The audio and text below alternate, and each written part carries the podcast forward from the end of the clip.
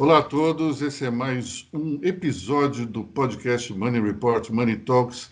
Eu, Aloysio Falcão, juntamente com André Vargas, Lucas Andrade Débora Ana Cardoso, vamos falar para vocês agora o que, que está rolando nessa semana, o que deve acontecer na semana que vem e as tendências da economia política e negócios aqui no nosso podcast.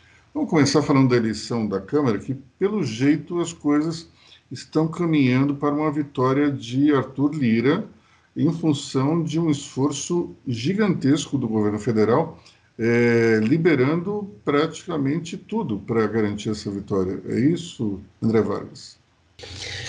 Bom, a, é, na verdade, é a vitória da velha política. Né? Exatamente tudo aquilo, nem dois anos depois, dois anos depois, o, o governo é obrigado a apelar para velhos recursos e, digamos assim, um tipo de aliado indesejável. Mas é o que o Brasil, é o que o governo brasileiro está conseguindo fazer em nome da tão falada no passado governabilidade. E resta saber aonde isso vai nos levar, porque uh, essas alianças políticas que o governo está estabelecendo uh, podem acabar engessando ainda mais o governo. Teremos que ver quando é que vai ser. Que, que isso, para onde isso vai nos levar?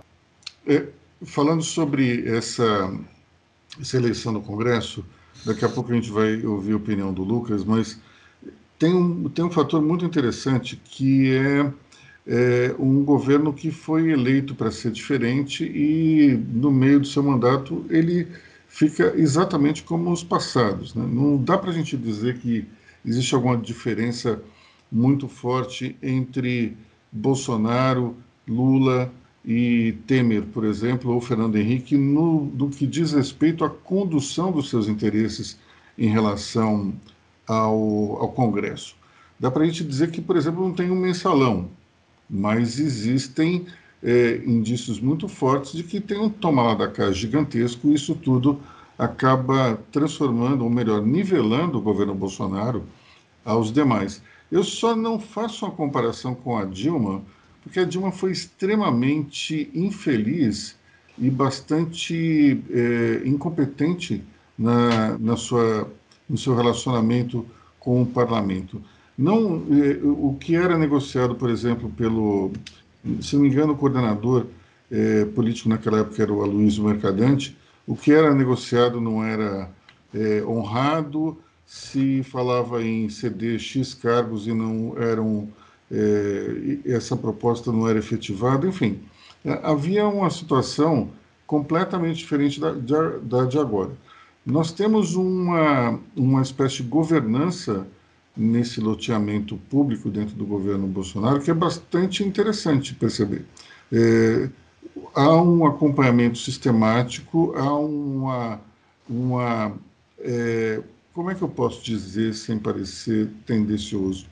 Há uma, uma espécie de, de vontade expressa de cumprir os seus acordos. Se um cargo foi prometido, ele é entregue desde que tenha alguns eh, tem algumas regras para isso, se não me engano. A pessoa indicada não pode é, ter o nome é, incluído na, na, na, questão da ficha limpa e tem mais algumas outras, alguns outros critérios. Então, o, o Centrão se, se adaptou a essa governança e tem é, ocupado todos os espaços possíveis. Dentro desse, dessa corrida para a eleição da Câmara, é, houve até um alargamento desse relacionamento. Né? Você tem hoje um, uma oferta de cargos muito maior, e inclusive com a perspectiva de uma reforma ministerial após a eleição da mesa da Câmara. Lucas, você que está, está conosco agora, o que, que você acha? Então, sobre, sobre isso, Luiz, a gente vamos separar as eleições, né? A do Senado parece que já está resolvida, né? O Rodrigo Pacheco deve ser eleito, ele conseguiu formar uma maioria aí contra a Simone Tebet, né? Que deve ser a principal rival. Então, assim, parece que no Senado a situação está tá liquidada, né? O Rodrigo Pacheco vai substituir o Davi Alcolumbre. A questão agora é na Câmara, que a gente está vendo esse embate entre o, presidente Jair Bolsonaro, o Palácio do Planalto, e o Rodrigo Maia. Né? O Planalto abrindo todos os cofres é, para tentar atrair o pessoal para a base do Arthur Lira, e o Rodrigo Maia ainda tentando salvar a candidatura do Baleia Rossi. É, tem, tem uma questão aí que o voto, o voto é secreto, né? É, só ali na hora da, da votação, né, na segunda-feira, eu acho que vai ser de noite, que vai ser conhecido o resultado. Hoje, a tendência, é, assim, publicamente, é pró-Lira, né? A gente está vendo que muitos deputados estão estão mudando aí, estão manifestando sua posição a favor do, é, do Arthur Lira.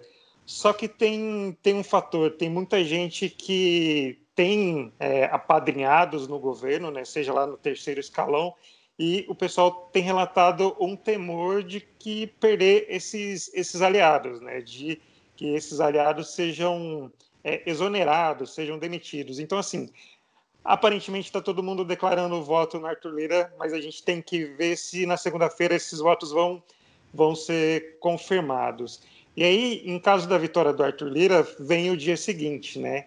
Está é, tá sendo negociado aí é, ministérios, inclusive, seriam dois ministérios e a recriação de mais um. Então, assim, é, essa possível vitória do Arthur Lira não. É, a gente não pode falar que vai ser 100% vitória do Planalto, porque essa conta vai ser cobrada. É, e o Centrão, a gente sabe que é é, voraz para fazer a cobrança. Né? Então, assim, o, o, Bolsonaro não vai ter vida fácil, é, mesmo se o Arthur Lira for o, o, novo presidente da Câmara, porque a conta vai vir e vai vir pesada. Bom, é, apesar de eu, de eu, de eu achar que é, o, essa relação com o Centrão é meio que como uma espécie de, de situação semelhante a uma extorsão, quer dizer, nunca parece que nunca tem fim, né?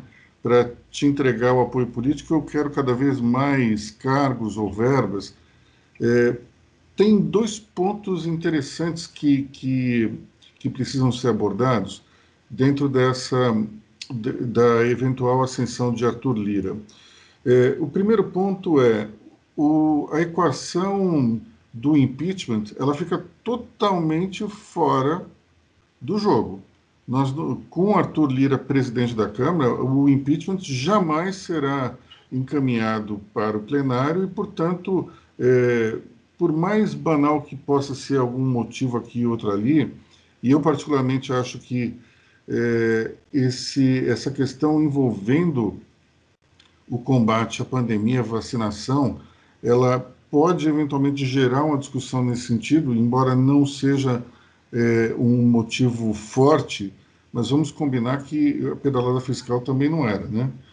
É, então, a gente tem uma banalização de motivos e qualquer motivo pode ser motivo, mas o impeachment eu acredito que saia da, da, da pauta, não vai entrar mais. E tem uma outra questão interessante que é a seguinte: nos tempos de Rodrigo Maia, o, a mesa estava compradíssima com a proposta de reforma tributária de Baleia Rossi, feita em conjunto com o economista, quem mesmo?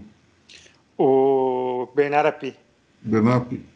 É, enfim, Rodrigo Maia totalmente a favor dessa, dessa proposta, ela acabou não sendo votada. Com Baleia Rossi na presidência da Câmara, é evidente que ele iria é, dar continuidade a esse processo, iria colocar a sua proposta em algum momento em votação.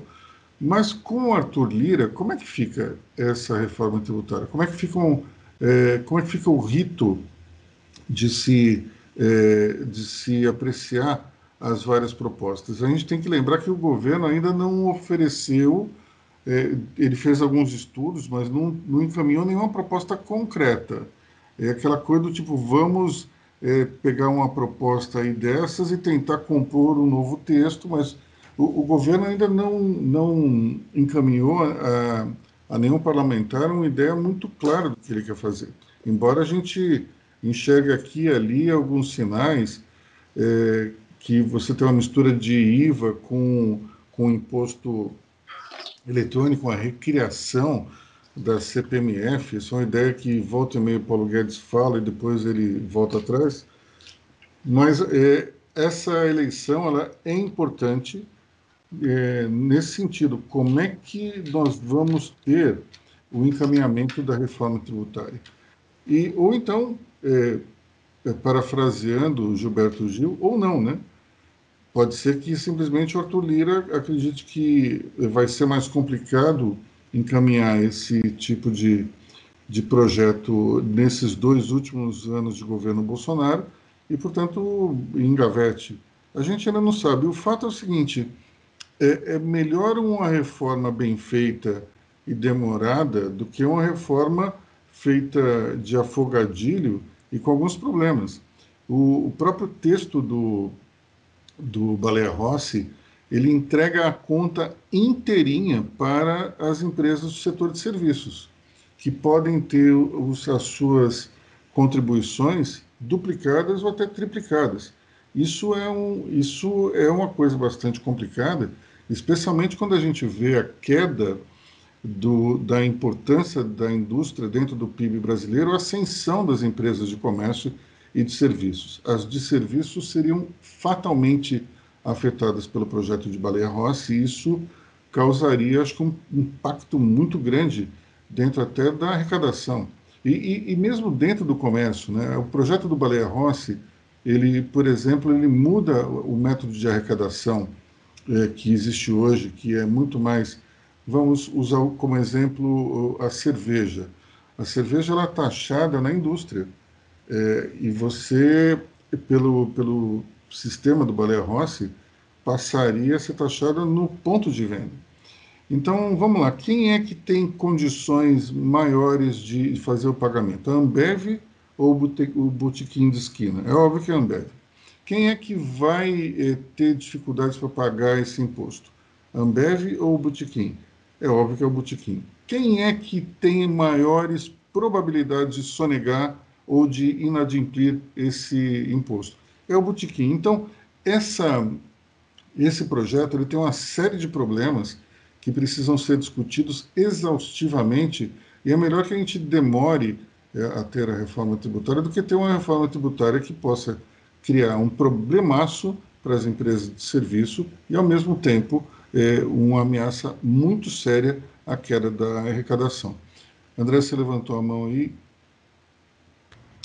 Eu agora quero fazer uma defesa do Centrão. Opa! Vamos, vamos lá, vamos lá. Recebeu é... alguma, alguma emenda, André? Eu vou ganhar um carguinho ali, talvez, né? Talvez. Prometeram, não sei se vão cumprir. de comunicação da Câmara? É alguma coisa do gênero. Assim, é, para o bem e para o mal, geralmente mais para o mal, é, o Centrão sempre foi o fiador do Estado Geral de Coisas da nação. É, do mesmo jeito que o Centrão eh, cobra pesadamente a sua conta, o Centrão pode servir de freio e contrapeso uh, tecnocrático, colocando seus quadros, porque o Centrão tem quadros, tem quadros capacitados nas suas fileiras, para ocupar algumas posições de segundo escalão que seriam, que seriam estratégicas em determinados ministérios. Isso até poderia ser ocupado eventualmente em algumas áreas do Ministério da Saúde, onde há uma série de problemas. É, é, lógico que, é lógico que é, essa mudança não vai levar, não, não tem nenhuma condição de levar a um processo de impeachment do presidente, mas também há uma série de discussões sobre responsabilização dos gestores. Dizer, no, no último caso, o Bolsonaro entrega os anéis. Certo? E, e o Centrão tem condições de aliviar isso, tanto politicamente para o governo, quanto fazer contribuições com é, é, operativos para atuar dentro dos ministérios. Eu preciso lembrar que, assim, como partido, o partido que mais tem, é, é os partidos que mais têm filiados dentro da máquina estatal não são o PT e o PSDB. É, é o PMDB mesmo. O velho e bom MDB assim como o DEM.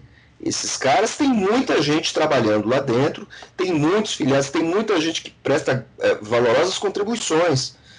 É, então, assim, o, essa, essa arrumada do Centrão pode ajudar não só na governabilidade, né, pode ajudar até o país eventualmente a sair de algum algumas sinucas aí que, tem, que o governo federal tem colocado, tem apresentado que não está conseguindo gerir.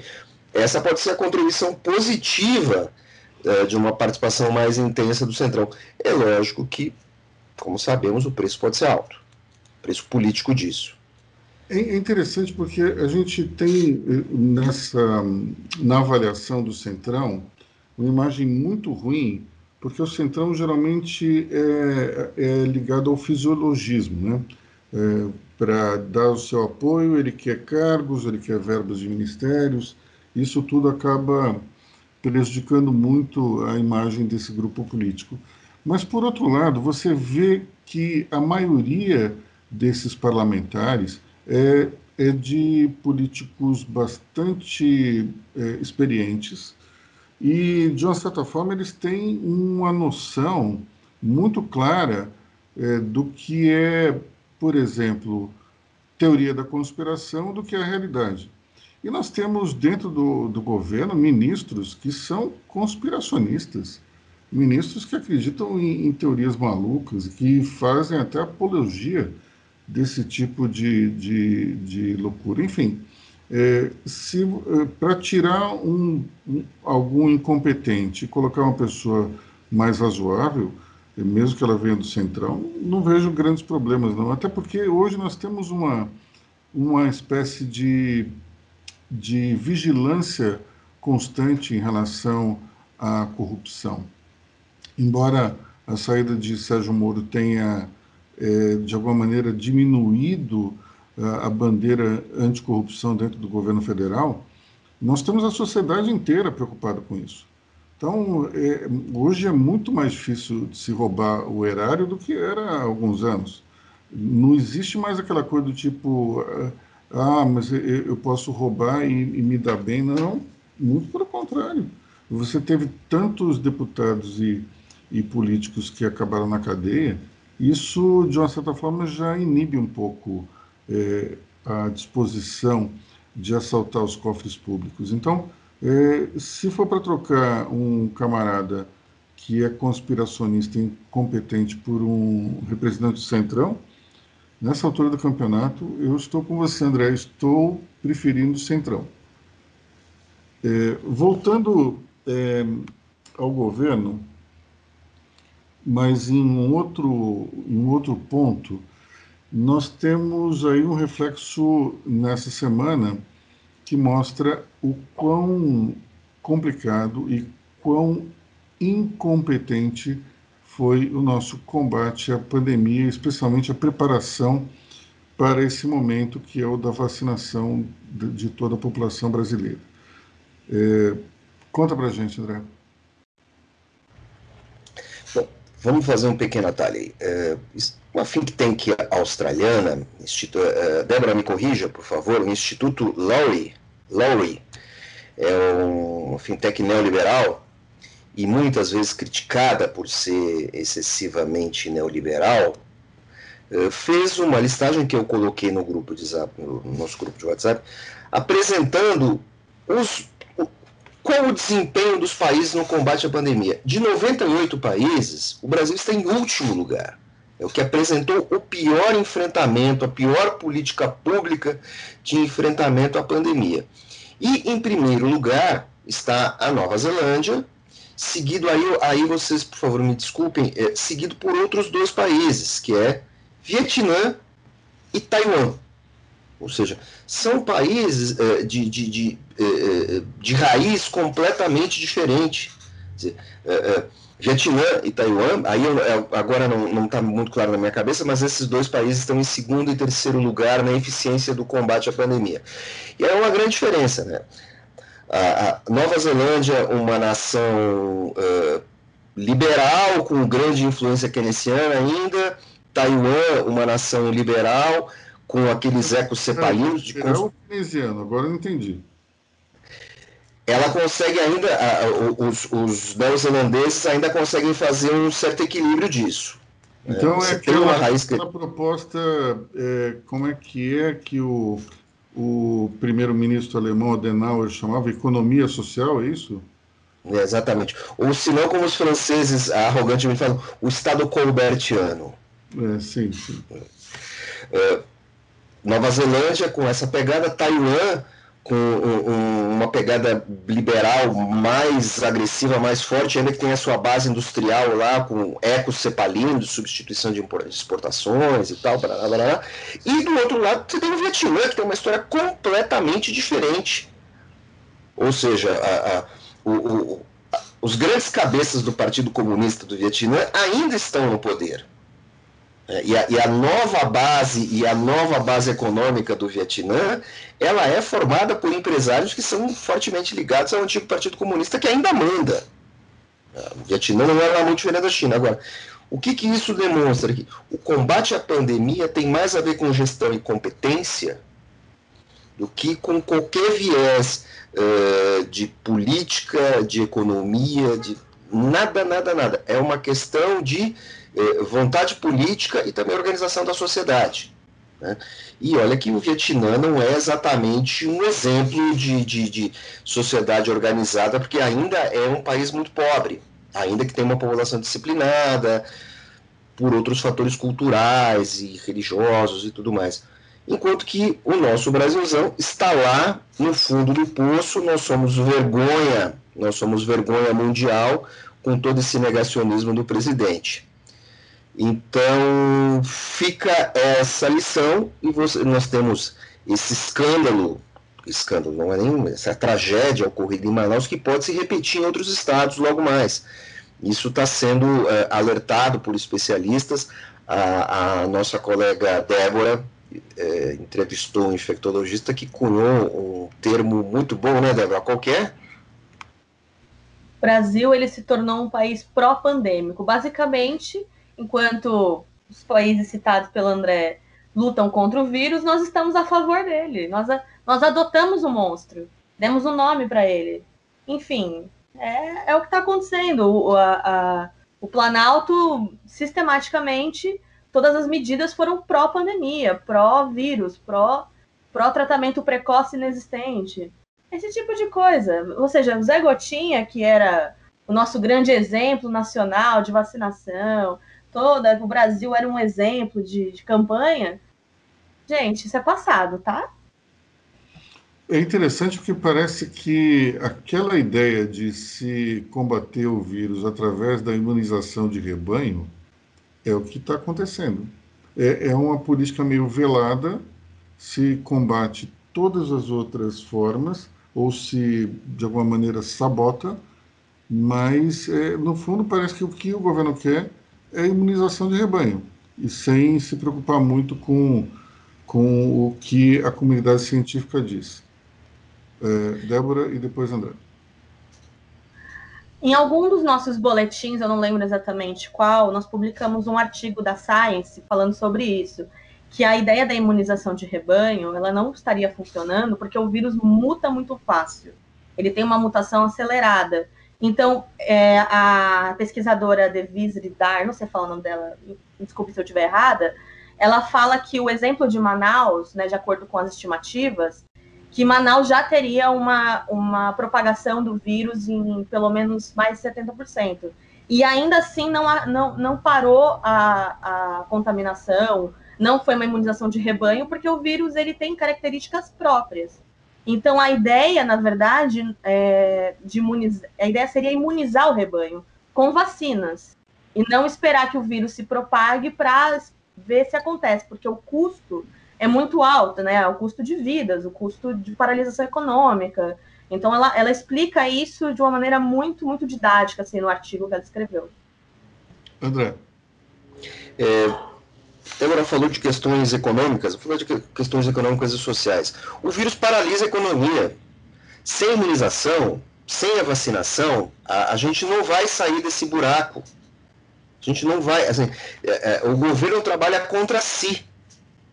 A gente não vai conseguir resolver nenhum problema. Né? Não estou nem falando de agenda de reformas. As pessoas doentes em casa, elas não produzem, elas não se sustentam e elas vão impactar cada vez mais, elas vão, é, após saírem da doença, é, elas vão ter que consumir é, é, direcionar os seus esforços, esforços familiares para a recuperação dessas pessoas. As pessoas vão gastar mais em remédio, em medicamento, do que é, é, em, em, atividades produtivas.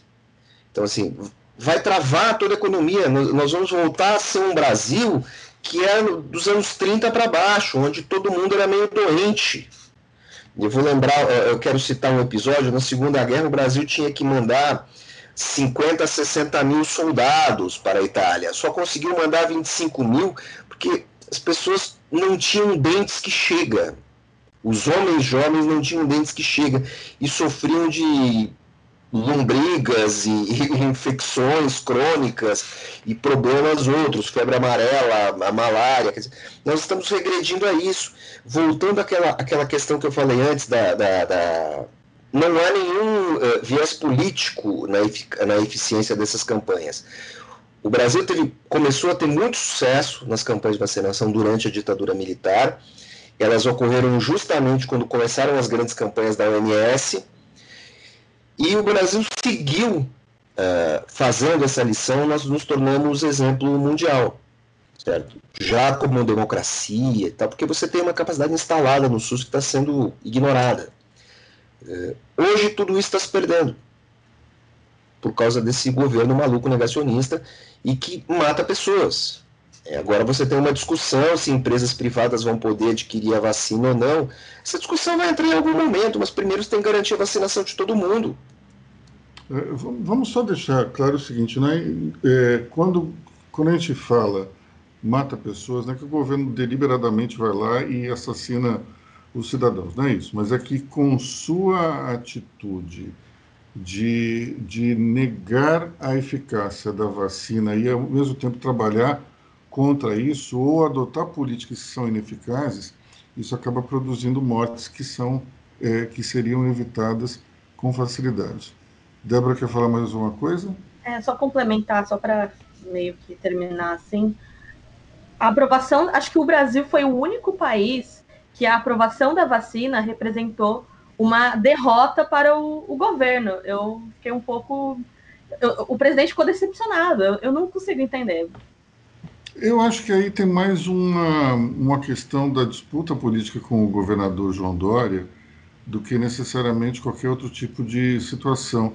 O governo ficaria, eu acho que ele não encararia como uma derrota se fosse a, a vacina dele já tivesse aqui estocada, pronta para ser distribuída. Isso não aconteceu por um vacilo tremendo da equipe eh, do Ministério da Saúde, chefiada pelo gênio da logística, Eduardo Pazuello. Então, essa é uma coisa realmente complicadíssima. Mas só, só para encerrar esse, esse capítulo aí da imunização do rebanho, é, embora eu seja um leigo e, portanto, não tenha condições técnicas de refutar ponto a ponto o estudo que foi publicado e citado pela Débora, eu gostaria de fazer dois comentários. Um, é, em, é, a epidemia, a pandemia de influenza, ela durou de 1918 a 1920. Foram dois anos de imunização de rebanho. E naquele momento, é, embora não exista uma, uma comprovação é, científica, eu tenho certeza que esse vírus já teve mutações, porque basta a gente olhar a influenza dos, dos anos recentes, a gente vê que todo ano tem, um, tem uma cepa diferente. Então é muito, eu acho que provável é, que naquele momento já tivesse uma mutação. E um outro argumento que, que me parece bastante plausível para rebater essa tese é o seguinte: se o, se o vírus ele tem uma mutação tão rápida e isso dificulta a imunização do rebanho, isso não vale também para a vacina? Afinal de contas, a vacina é feita para uma cepa. E nós já verificamos que, em vários casos, a vacina ela combate a cepa original e as é, sucessoras. Então, me parece o seguinte: é, eu não gostaria de descartar totalmente a eficácia da imunização de rebanho, embora ela seja a mais cruel de todas, porque ela provoca mortes desnecessárias. É, não dá para a gente dizer, olha, do ponto de vista técnico está errado. Eu não acho isso. Agora, do ponto de vista humanitário, é, é uma maluquice optar por esse tipo de coisa. Porque, afinal de contas, se você tem a possibilidade de vacinar as pessoas e poupar essas vidas, é claro que você tem que ir pela vacina, não tem que ir pela imunização de rebanho. Isso é uma loucura total e completa, mas enfim. André, você levantou o dedinho. Uh, meu caro, é o seguinte: uh, até agora, as vacinas existentes, todas, todas elas, elas conseguem imunizar a cepa original e as cepas que até agora surgiram. Mas os infectologistas, eles dão como certo que em algum momento vai surgir uma cepa que vai suplantar as vacinas. Então, o que, o que eles argumentam? O surgimento dessa cepa é inevitável. Assim como o surgimento de cepas mais fracas, porque a natureza tem um caráter aleatório. Então, por isso eles defendem cada vez mais a rapidez na imunização, porque aí você breca. A cepa ela vai surgir de alguma maneira. Em algum momento alguém vai pegar uma é, vai pegar, vai, vai ser atingido por, por, por essa variante e essa pessoa vai morrer. A questão toda é você tem que é, é, brecar essa, é, é essa disseminação. É, é, apenas isso. E aí o Brasil tem um problema com essa falta de insumos. É, você pode ter o que a gente já tratou em reportagens aqui, uma vacinação intercalada, que pode ser muito ruim, pode ser trágica para os brasileiros. Agora, André, eu, eu vejo o seguinte: para uma nova cepa mais agressiva, não vejo um problema tão grande como, como a gente teve nesse, nesse início. Primeiro, porque a produção da vacina para uma nova cepa vai ser muito rápida, acho que a logística já vai estar mais azeitada, é, vai ser muito mais uma questão logística do que necessariamente industrial. É, e, nesse caso, é, se a gente tivesse de fato um especialista em logística no, no, Ministério da Saúde, seria incrível, mas o fato é que essa especialização ela só existe no currículo do ministro, né? Porque na prática mesmo a gente vê que a, a coisa é bem diferente. Mas eu tenho a impressão que, surgindo uma cepa mais agressiva, o período entre a, o surgimento e a distribuição dessa vacina vai ser, acho que, muito mais curto do que esse que a gente está experimentando agora. Não só na Europa, e acho que no Brasil também. O que me espanta é, dentro desse processo é que a claque bolsonarista ela, ela se movimenta nas redes sociais de maneira a sempre querer enxergar o, o, o lado cheio do copo, mesmo que o copo tenha três gotas de água e, e, e em relação ao restante totalmente vazio. Então, eu estou lendo desde ontem à noite vários comentários, e é interessante porque é um, é, é um meme, que é um, uma ilustração com a frase que fica circulando por aí, dizendo, é, dando os parabéns ao governo brasileiro por ter, em tão pouco tempo, é, ter colocado a, a vacina à disposição de todos os estados brasileiros. Eu te diria o seguinte: até eu, eu, na pessoa física, conseguiria fazer isso com essa quantidade. A quantidade que a gente tem hoje é ridícula e ínfima. Então, eu, na pessoa física, posso dizer o seguinte: eu conseguiria fazer o mesmo que o governo fez e posso até estar enganado, mas eu tenho certeza que faria mais rápido.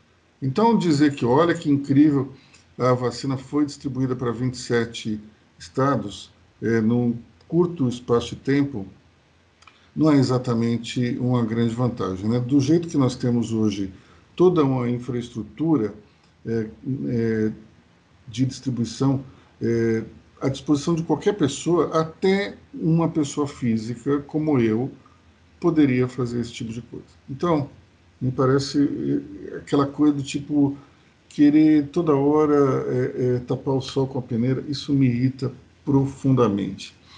Bom, é, Vamos, para encerrar o capítulo do governo, greve dos caminhoneiros. Quem pega esse daí?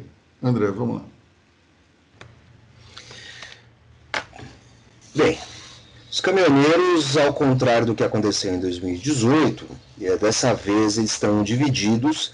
É, um grupo formado majoritariamente por caminhoneiros avulsos, certo? caminhoneiros independentes, donos do seu próprio veículo, ou que tem uma pequena frota de dois ou três veículos, esses caras, esses brasileiros, esses empreendedores, estão protestando, é, reclamam do governo por causa do aumento do diesel nas refinarias e ensaiam fazer um grande movimento de paralisação como aquele de 2018, já que eles é, é, alegam, com uma boa dose de razão, para não dizer toda a razão, que o combustível segue subindo e que eles não têm vantagem nenhuma, o preço do frete está muito ruim, então querem fazer essa paralisação e acenam com um rompimento com o governo. Essa categoria dos, dos caminhoneiros autônomos uh, apoiou muito Bolsonaro no início e agora se sentem abandonados pelo governo. Uh, as empresas, uh, Confederação Nacional dos Transportes e tal, estão contra essa paralisação. É um, para eles é um momento muito ruim, as empresas não estão trabalhando muito, estão desidratadas e as grandes companhias se comprometem em manter o abastecimento das cidades. Certo? Bolsonaro fez um apelo essa semana para os caminhoneiros não entrassem em greve, não é muito do feitio dele fazer apelos, mas de fato ele percebeu que ele pode se enrolar bastante. E isso pode afetar muito o governo, ele pode sair muito enfraquecido dessa discussão. A CNT com, uh, é contra essa greve, desestimula essa greve e diz que vai seguir entregando os produtos se houver greve, se, porém com uma ressalva muito importante. Uh, se houver segurança nas estradas e nos pontos de embarque e nos pontos de desembarque ou seja, eles não querem piquetes nem nada e também não querem a integridade das mercadorias de seus funcionários e de seus equipamentos. Então, assim, há uma tensão no ar. Eu não sei se isso vai, é, isso vai levar, vai seguir, certo? Mas que o governo tem feito ali é, gestões e que acena aos caminhoneiros que vai mudar, que vai é, oferecer alguma vantagem, algum benefício, talvez reduzindo o piscofins, não se sabe ainda, isso o governo sinaliza. Vamos ver no que, que vai dar.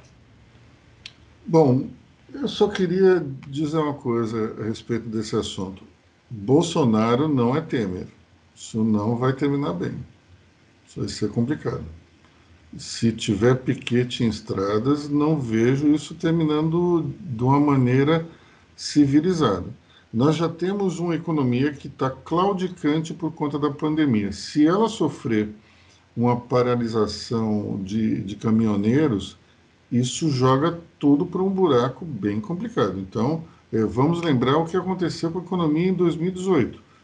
O Brasil vinha de uma recuperação e, de repente, ficou totalmente patinando é, por conta disso. Até porque o governo não teve o pulso de resolver isso rapidamente é, foi negociando, negociando, esticou a greve por um prazo assim, absurdo, e isso teve impacto bem negativo na economia. Então, é, ou o governo vai ter que negociar rápido uma solução, de quando eu digo rápido, é alguma coisa de um dia, um dia e meio, ou então a gente vai ter problemas sérios. André.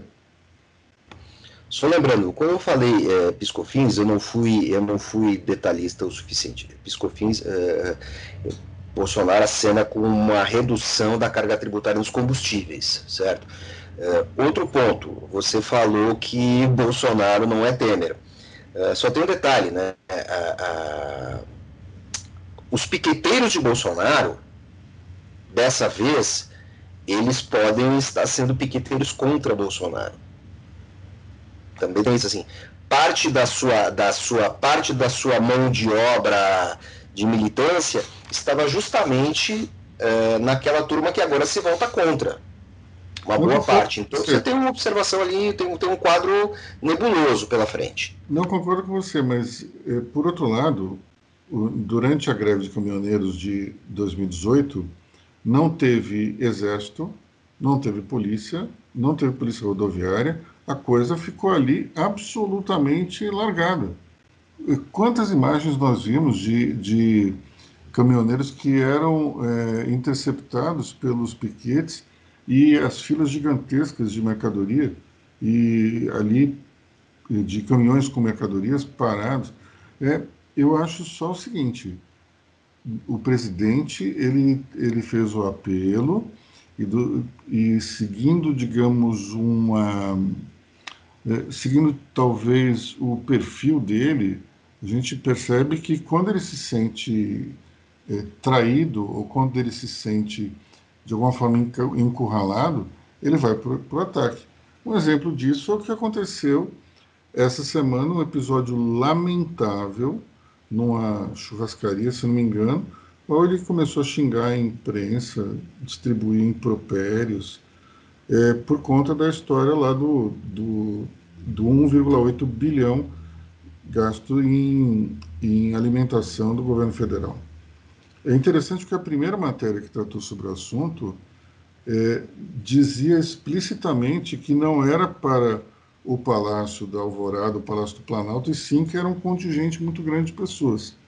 A rede social, porém, criou essa avalanche toda, dizendo que os 15 milhões de, de reais gastos em leite condensado eram só do Palácio do Planalto, ou então que tinha havido um superfaturamento de abacuado. Na matéria original não tem isso.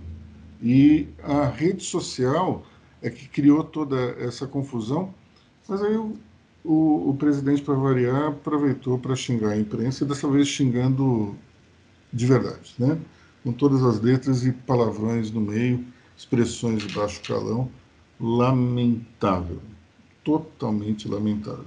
Era muito mais fácil ter dito: olha, pessoal, está aqui a relação de X mil pessoas que recebem essa alimentação e acabou. Ah, tem algum exagero, se tem alguma distorção, vamos investigar. Acabou para que esse tipo de reação é, grosseira, não dá para entender. Lucas. E parece ter uma questão aí que o gasto foi menor que nos anos anteriores.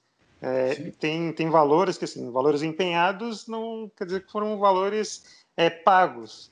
É, poderia ter uma comunicação muito mais assertiva, mostrar que houve uma economia, né? Mas Bolsonaro não está interessado em esclarecer, ele quer, ele quer briga. É só voltando nessa questão do, dos caminhoneiros, na de 2018 ele estimulou a greve, né? Ele fez, fez vídeos estimulando a greve. Agora a posição dele é completamente diferente, mas é, destacando isso que você falou, né? Pode ter repressão nas estradas, né? A gente não sabe o que, que pode acontecer com relação à polícia rodoviária, polícia exército, polícia federal e tudo mais. Tem esse risco agora de um confronto maior, possivelmente. Bom, vamos encerrar falando do carnaval, só que não. Quem fala? Débora, você é a nossa setorista da Avenida? Então, sobre o carnaval na avenida, que não vai ter avenida com carnaval. Não vai ter uh, os festejos, o que é uma tristeza para todos nós aqui que curtimos bloquinhos, me incluo nesse grupo, mas, né, por um bom motivo, que é por, por causa da pandemia, porém, o carnaval parece que o ponto facultativo também não vai ter. Aí você tem a questão do comércio, aí, enfim, tá muito enrolado. Nós fizemos uma matéria faz um, uma semana eu acho. André, você é melhor de datas do que eu, me corrija se eu estiver errado, acho que faz uma semana isso. E falando sobre que ninguém sabe o que vai ser no carnaval. Porque você tem. A FEComércio não, pelo menos na, na época da matéria, não tinha se posicionado sobre a questão do, do varejo, porque é um período que, que gera muito, muito dinheiro, né? A galera lucra muito, somente bares, enfim, por causa dos motivos óbvios. Nós entramos em contato com o TST também, não, não, não teve um posicionamento. E aí você tem o governo do estado de São Paulo, né, que tem um dos que a, uma das maiores comemorações em questão de bloco, pelo menos, além do Carnaval na Avenida, que não vai ter, então falando que vai, não vai ter o ponto facultativo. Aí como é que fica a questão das empresas? Aí você tem alguns setores que já falaram que não vai, vão aderir o ponto facultativo independentemente do governo do estado, como os bancos e a B3, por exemplo. Tá um, tá um enrosco aí. Mas, Débora, vamos lá. Explica direito para os nossos ouvintes, que eu acho que nem todo mundo leu a, a nossa matéria. É, por que, que é um ponto facultativo? Porque na cabeça das pessoas é um feriado nacional, mas não é bem assim. Explica direito para todo mundo. Então, ponto facultativo é porque ele não é, não é um feriado obrigatório, vamos colocar assim. Não é exatamente um feriado nacional. Mas... É, não é Tiradentes, entendeu? É tipo. Mas é, é digamos, é, é, é, o início da quaresma, pode dizer isso? É, o início da, da, é o início da quaresma, é a data que, que já vai definir a Semana Santa cristã, então é um, é um feriado importante, porque lá na frente ele vai, ele já demarca um outro feriado que é feriado de verdade. Aí tem mais. Então ele é um ponto facultativo, ele não é obrigatório, as empresas podem aderir ou não. E o ponto é, facultativo, para a gente deixar bem claro, é a terça-feira. É a terça? É, exatamente. É a terça-feira. A segunda-feira é um dia em tese normal, mas todo mundo dá uma enforcada aqui e outra ali. Mas o ponto facultativo em si é, é, é a terça. Por isso que a história é tão complicada, porque não é um feriado oficial é um, é um ponto facultativo que foi meio que absorvido por todos e agora, com a história da pandemia, ficou ali sem, sem as pessoas saberem exatamente o que podem fazer ou não. André Vargas, o que você faria? É... Você daria o ponto facultativo para as pessoas? Eu acho que é na terça-feira, como é um dado cultural, acho que também não vai ter muito problema. B3 não vai funcionar, bancos não vão funcionar, então está tudo certo. Agora, quem determina esses feriados são os municípios e os estados. A, a, a União, o governo federal não determina nada sobre esse feriado. Né, que é o, o, o nome científico é a terça-feira gorda. O último dia antes do início da quaresma, que é um período de 40 dias de jejum e meditação antes do feriado de Páscoa. Fat Tuesday. É, lá, no, lá em New Orleans, por exemplo, é uma loucura. É um carnaval assim interminável. São 24 horas de folia. Exatamente. E agora, o que, o que que acontece? O Rio de Janeiro já cancelou o carnaval, o carnaval do Rio de Janeiro já foi adiado para o meio do ano e agora já foi, é, é essa decisão já foi anulada. Ninguém quer mexer com isso. O que provavelmente vai acontecer é que muitas empresas vão dar folga para os seus funcionários, porque, suma, é, é, um, é, um, é um dado cultural, vai ser um feriadão de quatro dias, talvez. E depois segue a vida. Agora, é, não vai dar para ter bloquinho, não vai dar para ter festa, não vai dar para ter nada. As pessoas vão ter que ficar em casa. Mas vamos lá, vamos supor que o governador João Dória diga não tem ponto facultativo, as pessoas têm que trabalhar. Aí nós temos as empresas particulares dizendo não, nós vamos dar a, a folga assim mesmo. É, como é que fica popularidade do governador Dória se ele insistir em cancelar o ponto facultativo? Não, acontece nada. A popularidade dele vai para o Beleléu, todo mundo vai reclamar, mas é, não, não vai afetar em nada. Porque como não é um feriado nacional, você não tem é, é, pagamento de hora extra para quem trabalhar ou não. Então você tem, você tem alguns fatores aí de legislação trabalhista. E vai afetar a popularidade dele. Eu vou trazer um pouquinho de piada aqui. Eu acho que o João Dória vai inventar talvez o lockdown, né? o bloquinho do lockdown. Vai aproveitar esses quatro dias aí para estabelecer alguma medida mais restritiva para todo mundo ficar em casa para dar uma contida na pandemia. Ele vai inventar algum nome aí para esse período. Entendi. No lockdown, todo mundo de calça apertada e camiseta polo também look, é isso, né? Isso, dentro de casa. E, e, se você quiser também pode botar um, um pullover no, nos ombros para compor o, o, a fantasia, né? Enfim. Acho chique a fantasia, gostei, vou aderir. É bacana, né? Eu acho que é a cara do André Vargas, né? Usar uma fantasia dessa. É, é a única coisa que está muito quente para jogar o meu, meu, minha blusa de cachemir por cima dos ombros. É, mas, mas é a história, né? Para você fazer uma, uma, uma, uma fantasia do governador, tem que ser aquela cachemir bastante chique, né? Aquela cachemir que não, não vai ter aquele peso, aquele calor todo, enfim. Bom, acho que chegamos ao fim, né? Já estamos aí quase chegando a uma hora de, de podcast. Nós vamos encerrando por aqui. É, na semana que vem, vamos torcer para termos uma ideia do que vai acontecer, afinal, nesse carnaval. É, e com, com um certo receio, né, pessoal? Porque se dizem que se o, carna... se o país só começa a funcionar a partir do carnaval, Se houver uma transferência para junho, então danou-se, né? Nós temos seis meses sem nada acontecendo, é, vai ser bastante complicado para a economia. Então, eu, Aloysio Falcão, me despeço de vocês, grande fim de semana para todos e meus queridos colegas de redação, tchau. Tchau, pessoal, até a semana que vem. Tchau, tchau, até a próxima. Tchau, tchau, pessoal, até a próxima.